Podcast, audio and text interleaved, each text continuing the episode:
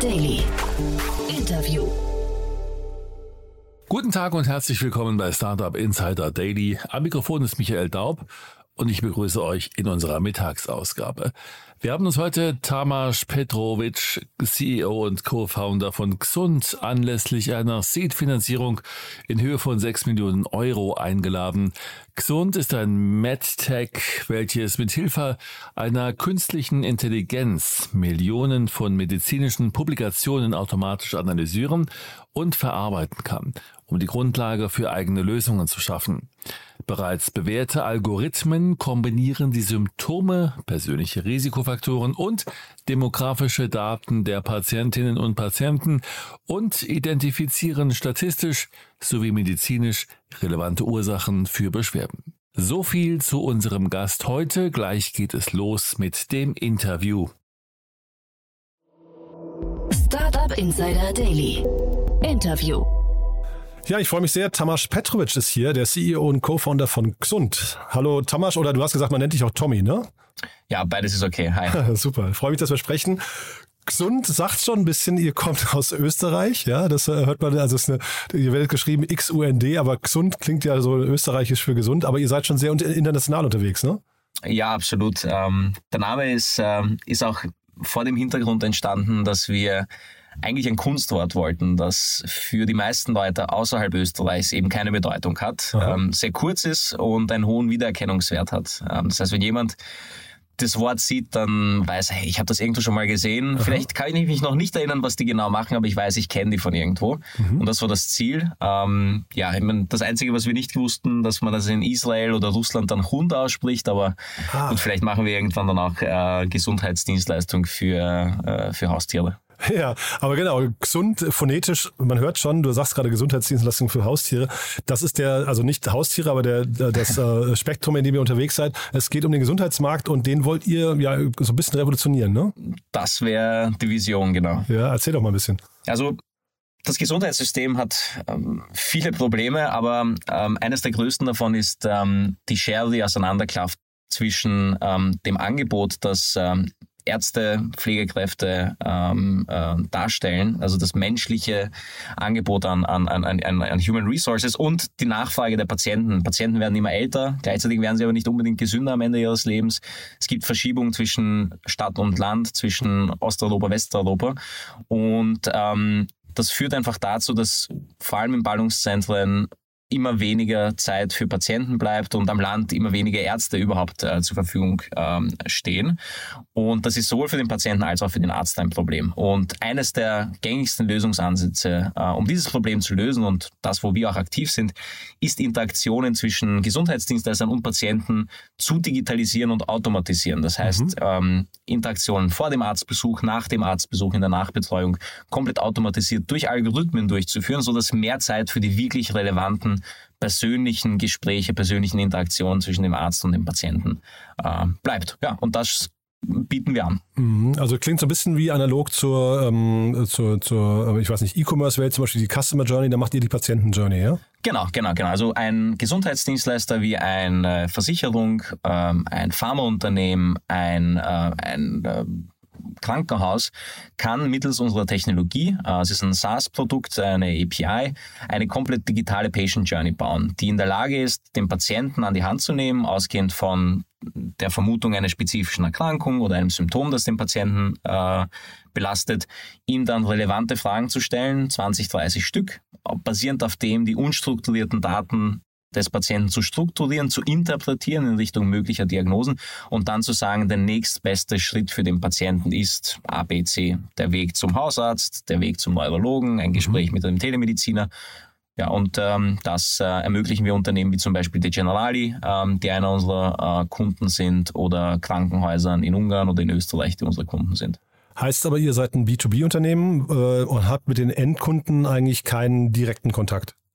Genau, wir sind ein B2B-Unternehmen. Äh, allerdings war das nicht immer so. Wir haben am Anfang äh, unserer unserer unternehmerischen Journey haben wir als B2C-Unternehmen gestartet. Wir wollten mal mit einer eigenen App äh, die Welt des Gesundheitswesens revolutionieren. Aha. Wir sind dann aber draufgekommen, dass es äh, etwas schwieriger ist, als man sich das vorstellt. Patienten verhalten sich im Gesundheitsfragen doch wesentlich risikoaverser als jetzt, wenn sie ein Taxi bestellen oder online Schuhe bestellen. Aha. Und ähm, ja, dementsprechend sind die Customer Acquisition Costs super hoch ähm, und die Monetarisierung auch sehr, sehr schwierig. Mhm. Und deswegen haben wir dann gesagt, lass uns ein Pivot machen Anfang letzten Jahres, Anfang 2021. Und die Technologie, die wir für unser B2C-Produkt äh, entwickelt haben, für bestehende Gesundheitsunternehmen zur Verfügung stellen, die schon den, ähm, die Connection zum Patienten haben und sofort profitieren können von den effizienteren digitalen Interaktionen. Und das war, glaube ich, eine echt gute Entscheidung.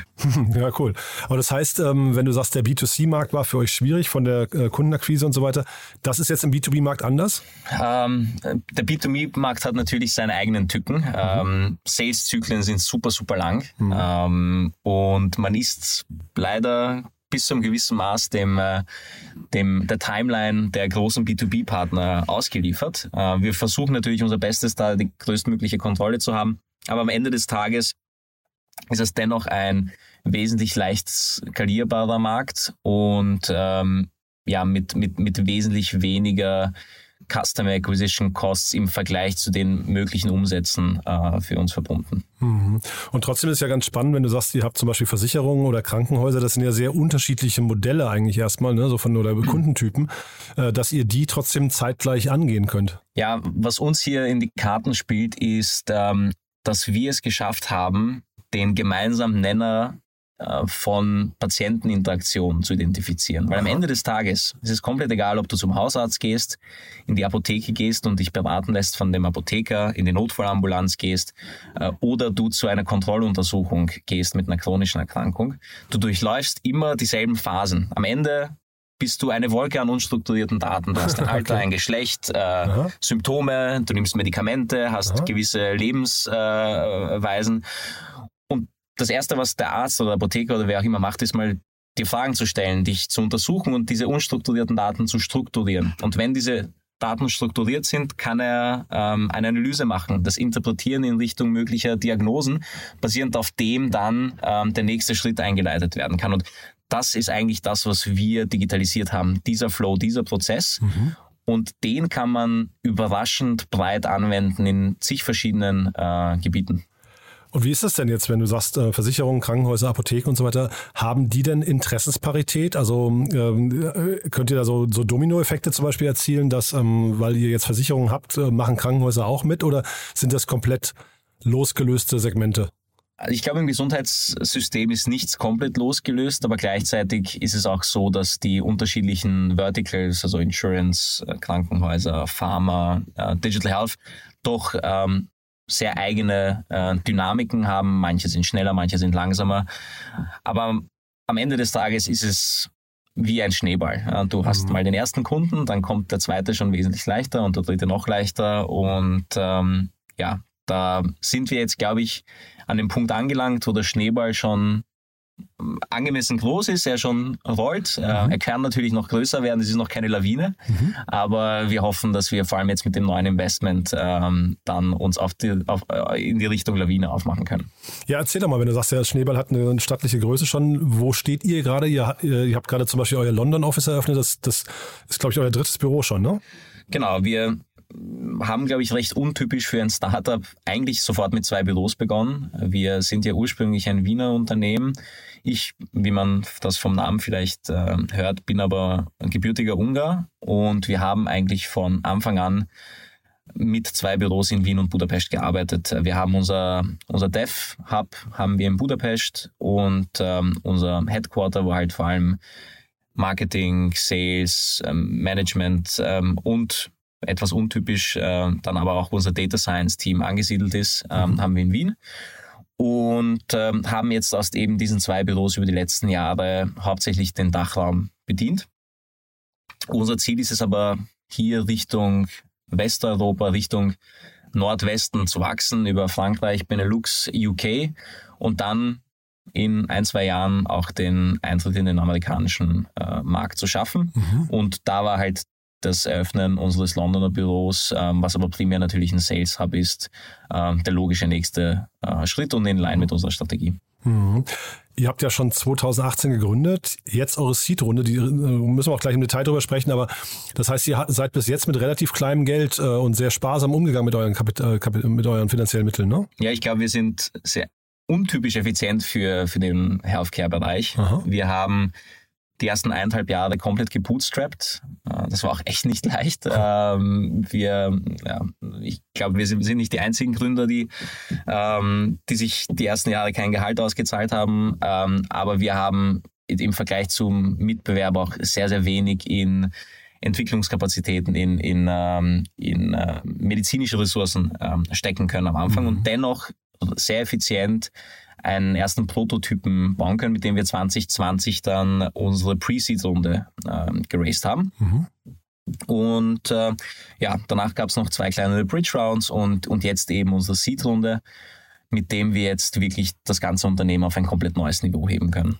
Und die jetzt mit 6 Millionen Euro, ich habe es gerade schon gesagt, das ist rekordverdächtig, ne? Es ist äh, vor allem für den österreichischen Markt sicherlich eines der größten Seed-Runden, aber selbst für den anglosächsischen Raum ist das eigentlich eine recht äh, stattliche Runde, habe mhm. ich mir mhm. zumindest von unseren englischen und amerikanischen Investoren sagen lassen. Mhm.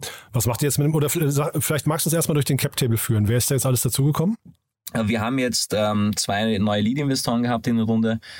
Ähm, das eine ist ein VC aus London, äh, MMC Ventures, und ein Bostoner VC, Mass Mutual Ventures, die beide sehr viel Erfahrung sowohl im, im Software-as-a-Service-Bereich als auch im Healthcare-Bereich haben und somit mhm. für uns quasi die perfekten Investoren waren. Mhm. Unser strategisches Ziel vor der Runde war es, zumindest einen Investor am Cap-Table zu haben, der aus dem anglosächsischen Raum kommt, um uns schon eine erste Tür in den anglosächsischen Markt und Kapitalmarkt für die Series A dann äh, zu eröffnen und einen Investor zu haben, ähm, der genug Feuerkraft mitbringt, da auch bei der Series A eine Leading-Rolle übernehmen zu können. Mhm. Unser Glück ist, dass wir jetzt sogar zwei von denen an Bord haben. Mhm.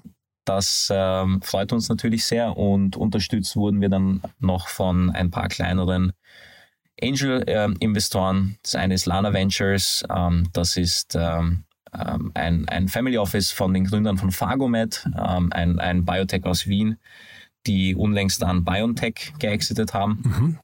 und uns da vor allem im, im, im Pharmabereich ähm, unterstützen und ähm, äh, einigen äh, Individuen aus dem, ähm, aus dem Businessbereich, die uns im, im Insurance-Bereich unterstützen. Mhm.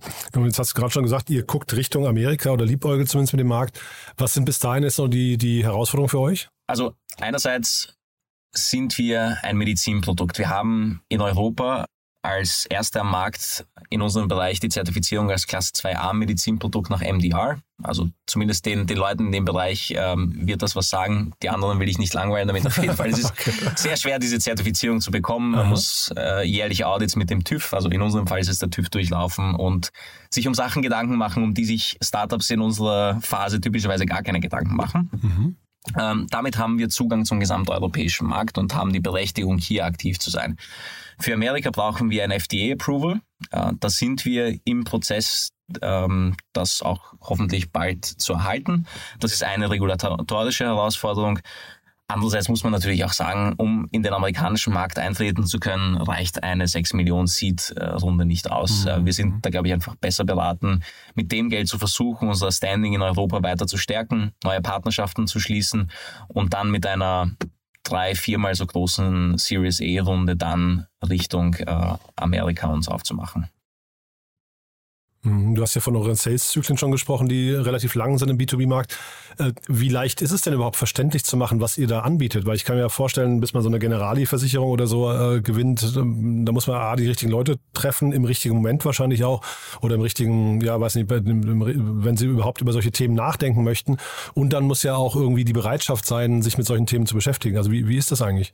Da hat sich ehrlicherweise in den letzten Jahren doch einiges verändert. Wir haben die meisten unserer Deals eigentlich inbound abgeschlossen. Wir hatten bis vor ein, zwei Monaten ein Sales Rep, äh, mit dem okay. wir gearbeitet haben.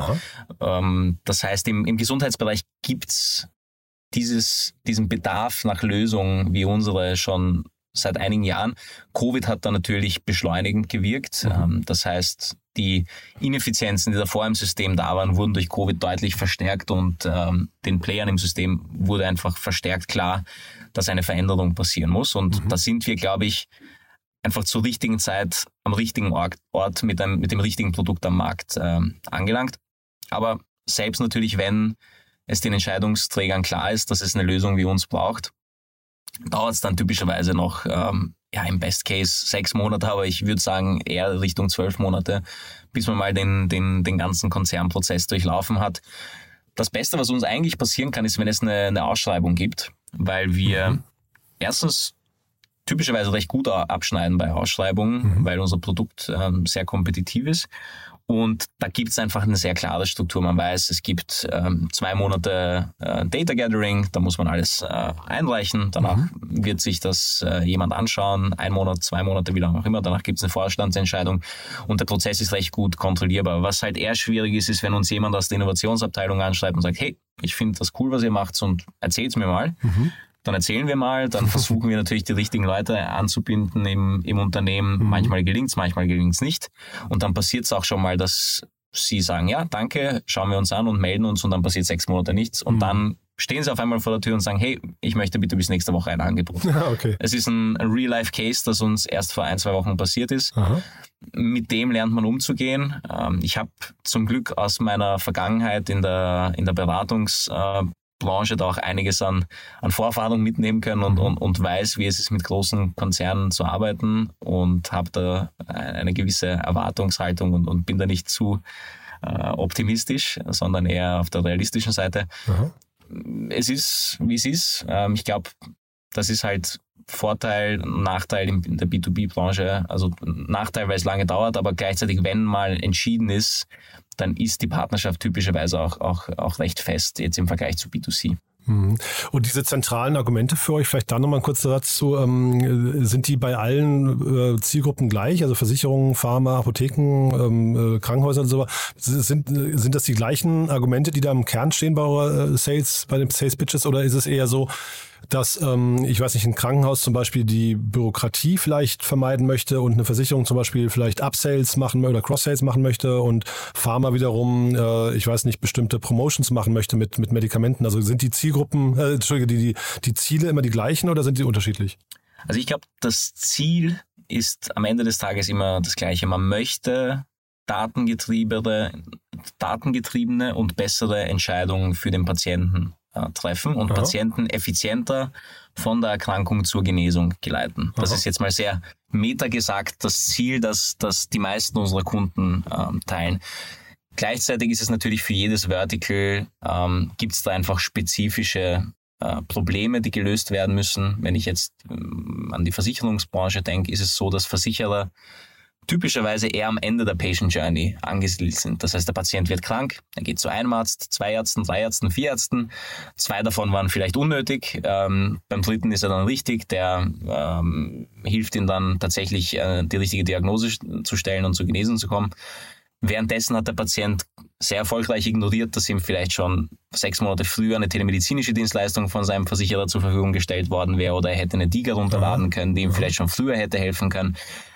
Und äh, am Ende steht dann der Versicherer da, muss diese vier Arztbesuche bezahlen äh, und es ist eine Lose-Lose-Situation. Der Patient hat unnötig lang gebraucht, um, ähm, um, um, um den richtigen Weg zu finden und der Versicherer hat unnötig viel Geld ausgegeben für die Irrwege des Patienten im Gesundheitssystem. Und was der Versicherer machen möchte, ist, sich von hinten nach vorne zu bewegen, der Patient Journey. Und am Anfang den Patienten, wenn er oder sie Symptome entwickelt, an die Hand zu nehmen sagen, hey, Statistisch gesehen sind das und das die wahrscheinlichsten Ursachen für dein Problem. Und hier, das sind die Angebote in unserem Portfolio, die mhm. für dich ähm, den schnellsten Weg zur Genesung ähm, versprechen. Nutz sie doch. Und Versicherer, ähm, sorry, ein, ein Pharmaunternehmen, ein Krankenhaus haben da vielleicht andere spezifische Needs. Ähm, mhm. Aber ich will da jetzt nicht den ganzen Podcast mit unseren, äh, mit unseren verschiedensten Use Cases füllen. Nee, aber vielleicht nochmal zu einem Puzzlestück, das aus meiner Sicht da irgendwie fehlt. Oder vielleicht kannst du mir sagen, wer das überhaupt, wer, wer da hinterher äh, das Hauptinteresse daran hat. Aber du, ihr, ihr fangt ja traurigerweise eigentlich erst mit den, äh, mit den Kunden, Patienten an zu arbeiten, wenn die krank sind. Ne? Aber wer, wer ist in dem Bereich davor? Also wer, wer versucht denn zu zu verhindern, dass Menschen krank werden? Also Stichwort Prävention, gesunde mhm. Ernährung, ähm, ich weiß nicht, die gesellschaftlichen Interessen daran. Ne? Ja, du hast einen, einen super wichtigen Punkt äh, da ertastet ähm, und einen unserer Hauptentwicklungsfelder für das nächste Jahr. Ah, okay. Was wir jetzt mit dem Investment produktseitig vorhaben, ist uns von dieser Diagnostic Patient Journey, auf den wir unseren Fokus gesetzt haben über die letzten Jahre, zu erweitern, davor und danach. Wir haben deswegen mit, mit dem Teil der Patient Journey angefangen, weil das der komplexeste ist und das quasi der, der, der Grundbaustein für jede medizinische Entscheidung ähm, darstellt. Und ausgehend von dem, wo wir heute sind, können wir ähm, uns jetzt einerseits nach vorne bewegen. Ähm, wir entwickeln jetzt zum Beispiel ein neues Produktmodul, ähm, das wir Health Check nennen werden, was sagen wir mal, noch gesunden Patienten oder symptomfreien Patienten es ermöglicht, ein 360-Grad-Assessment ihrer eigenen Gesundheit ähm, zu machen und basierend auf äh, Vorerkrankungen, Familiengeschichte, Lifestyle-Choices etc die relevantesten persönlichen Risikofaktoren zu identifizieren. Das kann dann einerseits dazu verwendet werden, um bessere Prävention zu betreiben und andererseits dazu verwendet werden, um eine Datengrundlage zu schaffen, die, wenn es dann notwendig wird, eine Diagnose zu stellen, weil der Patient gewisse Symptome entwickelt, eine viel bessere Ausgangslage bietet und die diagnostische Qualität um ein Vielfaches ähm, erhöht. Und dann, nachdem die Diagnose stattgefunden hat, beginnt diese, ähm, die, die das, das monitored, äh, der monitored Teil der Patient Journey, also der Weg zur Genesung. Und da können wir unsere Assessments, die wir heute punktuell durchführen, mehrere Male hintereinander durchführen äh, über die Zeit und schauen, wie entwickelt sich der Zustand des Patienten. Und das ist dann zum Beispiel für die Pharmabranche sehr, sehr spannend. Mhm. Ähm, du hast vielleicht gesehen, ähm, dass ähm, der, der dritte Investor noch im, im, im Bunde bei unserer Finanzierungsrunde Roche war, beziehungsweise Rox Health, äh, die Digitalisierungstochter von Roche, mhm. Ähm, dem Pharmaunternehmen. Die haben die Vision, Augmented Pharmaceuticals in Zukunft auf den, auf den Markt zu bringen. Das heißt, Du hast, und nicht nur Roche, ja, alle äh, Pharmaunternehmen eigentlich, mit denen wir, wir sprechen, Teile dieser Vision. Du hast ein Medikament und du hast ein, ein Digital Companion, der gemeinsam mit diesem Medikament ähm, dem Patienten gegeben wird und beobachtet, wie sich der Gesundheitszustand des Patienten im Zeitverlauf ähm, verändert. Frühzeitig Nebenwirkungen erkennt oder eine mangelhafte Wirkung des Medikaments erkennt, sodass der behandelnde Arzt äh, frühzeitig ähm, ja, angesprochen werden kann, so dass die Dosierung vielleicht geändert wird und, und der Behandlungspfad bestmöglich ähm, verläuft. Und, und das sind unsere neuen Produktentwicklungsfelder, auf die wir uns die nächsten 12 bis 18 Monate konzentrieren werden. Mhm, super spannend. Jetzt sind ja diese ganzen Großunternehmen, die großen Tech-Player, Apple und, und Amazon und so weiter, haben ja, oder ich glaube auch Microsoft zu teilen, ähm, haben ja den ganzen Health-Bereich irgendwie so zu dem, dem neuen Szenario ähm, oder Schlachtfeld, wo sie, wo sie aufeinandertreffen und mit verschiedenen Lösungen da um ihre Kunden buhlen, ähm, äh, außer Korn. Ist das für euch, ist, werden die für euch irgendwann mal relevant? Also sind das, äh, was weiß ich, zum Beispiel so eine Apple Watch, ist das Teil von eurer äh, ganzen, äh, was nicht, wir haben von Patientenjourney gesagt, also spielt das da eine Rolle? Absolut, ja? absolut. Wenn du dir aber die Daten, die zu einer Diagnosestellung notwendig sind, anschaust, ist vielleicht ein Drittel davon messbar. Du kannst den Puls, den Blutdruck, die Atemfrequenz eines Patienten heute sehr, sehr gut messen. Aber wenn du zum Arzt gehst, ist mal die erste Frage, die der, die der Arzt stellt, was fehlt Ihnen denn? Ja, mhm. Haben Sie Kopfschmerzen? Haben Sie Knieschmerzen? Und sehr vieles wird einfach durch die Interaktion zwischen Arzt und Patient erst mhm. klar und mhm. gesammelt. Und solange wir nicht alle ein Neuralink äh, hinten in unserem Kopf eingepflanzt haben, wird man diese Information auch nicht automatisiert messen, sondern durch Interaktion mit dem Patienten erst strukturiert bekommen. Mhm. Und das ist die Komponente, die wir bieten. Das heißt, wir sind eigentlich sehr ähm, kompatibel mit diesen Lösungen. Die gemessenen Daten einer Apple Watch können sehr gut kombiniert werden mit den ähm, erfragten Daten unserer Interaktionsalgorithmen und gemeinsam zu besseren diagnostischen Entscheidungen führen. Also für uns mhm. ist das natürlich ein, ein sehr wäre das ein sehr cooles Szenario, mit Apple oder Samsung äh, oder einem der großen Player zusammenzuarbeiten mhm. und, und hier eine Lösung für ihre, für ihre Wearables gemeinsam zu entwickeln. Und vielleicht nochmal so als letzte Frage, das ganze Thema KI, ähm, welche Rolle spielt das für dich in der, oder für euch in der Zukunft? Weil ähm, also Bilderkennung zum Beispiel könnte ja äh, ergänzend zu dem, was du gerade bei den, bei den Watches und so weiter gesagt hast, ähm, durchaus auch eine Rolle spielen. Ich habe gerade gelesen, dass ähm, äh, KI ähm, in der Lage ist, Herzerkrankungen anhand von äh, Fotos deiner Iris ähm, äh, zu, äh, zu, erkennen. Mhm. Und das ist natürlich mega spannend, sowas eigentlich, weil das kannst du möglicherweise ja irgendwann mit dem, mit dem Smartphone zu Hause machen. Ne?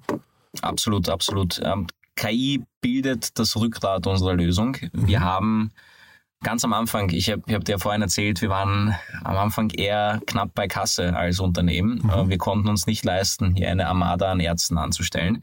Und was wir stattdessen gemacht haben, ist unser Geld für KI-Forschung auszugeben und ähm, eine Lösung zu entwickeln, die wir dann Disco genannt haben. Disco steht in dem Fall äh, nicht für die Musik, sondern für Disease Symptom Correlation Obtainment. Und Disco ist unser Tool, mit dem wir mittels Natural Language Processing äh, die Millionen an medizinischen Fachpublikationen, die zur Verfügung stehen, analysieren können und dort das versteckte Wissen aus diesen Publikationen extrahieren können, um für unsere Wissensdatenbank ähm, zu verwenden. Und erst durch diese Technologie wurde es uns überhaupt möglich, so schnell und so effizient ähm, eine Lösung zu bauen, die dann bei einer internationalen Ausschreibung der Generali auch, auch den Zuschlag ähm, schaffen konnte ohne da jetzt äh, 100 Millionen äh, für Produktentwicklung auszugeben. Und diese Basis, die wir entwickelt haben, ist auch, ist auch der Kern der zukünftigen Produktentwicklung. Mit Hilfe von Disco werden wir es schaffen, auch wieder in Rekordzeit die neuen Produktmodule für Prävention und Patient Monitoring ähm, auf den Markt zu bringen, ohne, äh, wie gesagt, wieder 40, 50 Ärzte bei uns im Team beschäftigen zu müssen. Also, mega spannend, muss ich sagen, Tommy. Äh, Finde ich eine, eine, sehr, sehr spannende Vision. Bin gespannt, wo die Reise hingeht. Ähm, lass uns da mal in Kontakt bleiben und wenn es bei euch Neuigkeiten gibt, sag, sag sehr gern Bescheid. Ja. Sucht ihr gerade Mitarbeiter eigentlich? Das frage ich immer noch, wenn, wenn Leute hier Finanzierungsrunde abgeschlossen haben, äh, ist meistens so die Brücke zu, wir möchten das Team noch ein bisschen aufbauen. Ja, absolut. Also jeder kann gerne auf unsere Webseite gesund.ai äh, gehen und dort auf der Career Page sind, glaube ich, aktuell auch zehn äh, Jobs, äh, die wir suchen, vom Product Owner über BDMs, über Senior Data Scientists, über Backend Developer, alles, äh, alles gibt's bei uns und äh, wir sind ähm, heiß nach coolen, motivierten, smarten Leuten und äh, freuen uns über jede Bewerbung. Super. Du, dann drücke ich die Daumen und würde sagen, wir bleiben, wie gesagt, in Kontakt und du meldest dich gerne, wenn es Neuigkeiten gibt, ja? Sehr gern. Vielen cool. Dank. Lieben Dank. Bis dann. Ciao. Ciao. Startup Insider Daily, der tägliche Nachrichtenpodcast der deutschen Startup-Szene. Das war Tamas Petrovic, CEO und Co-Founder von Xund im Gespräch mit Jan Thomas. Anlass des Interviews war die Seed-Finanzierung in Höhe von 6 Millionen Euro. Das war's fürs erste mit Startup Insider Daily am Mittag und vielleicht schaltet ihr später am Nachmittag ein. Dort haben wir Philipp Adamidis, Co-Founder von Quant, Co-Founder und CEO von QuantPi, anlässlich einer Pre-Seed-Finanzierungsrunde in Höhe von 2,5 Millionen Euro uns eingeladen. Wenn nicht, hören wir uns hoffentlich morgen in der nächsten Ausgabe wieder. Am Mikrofon war Michael Daub, ich verabschiede mich. Bis dahin.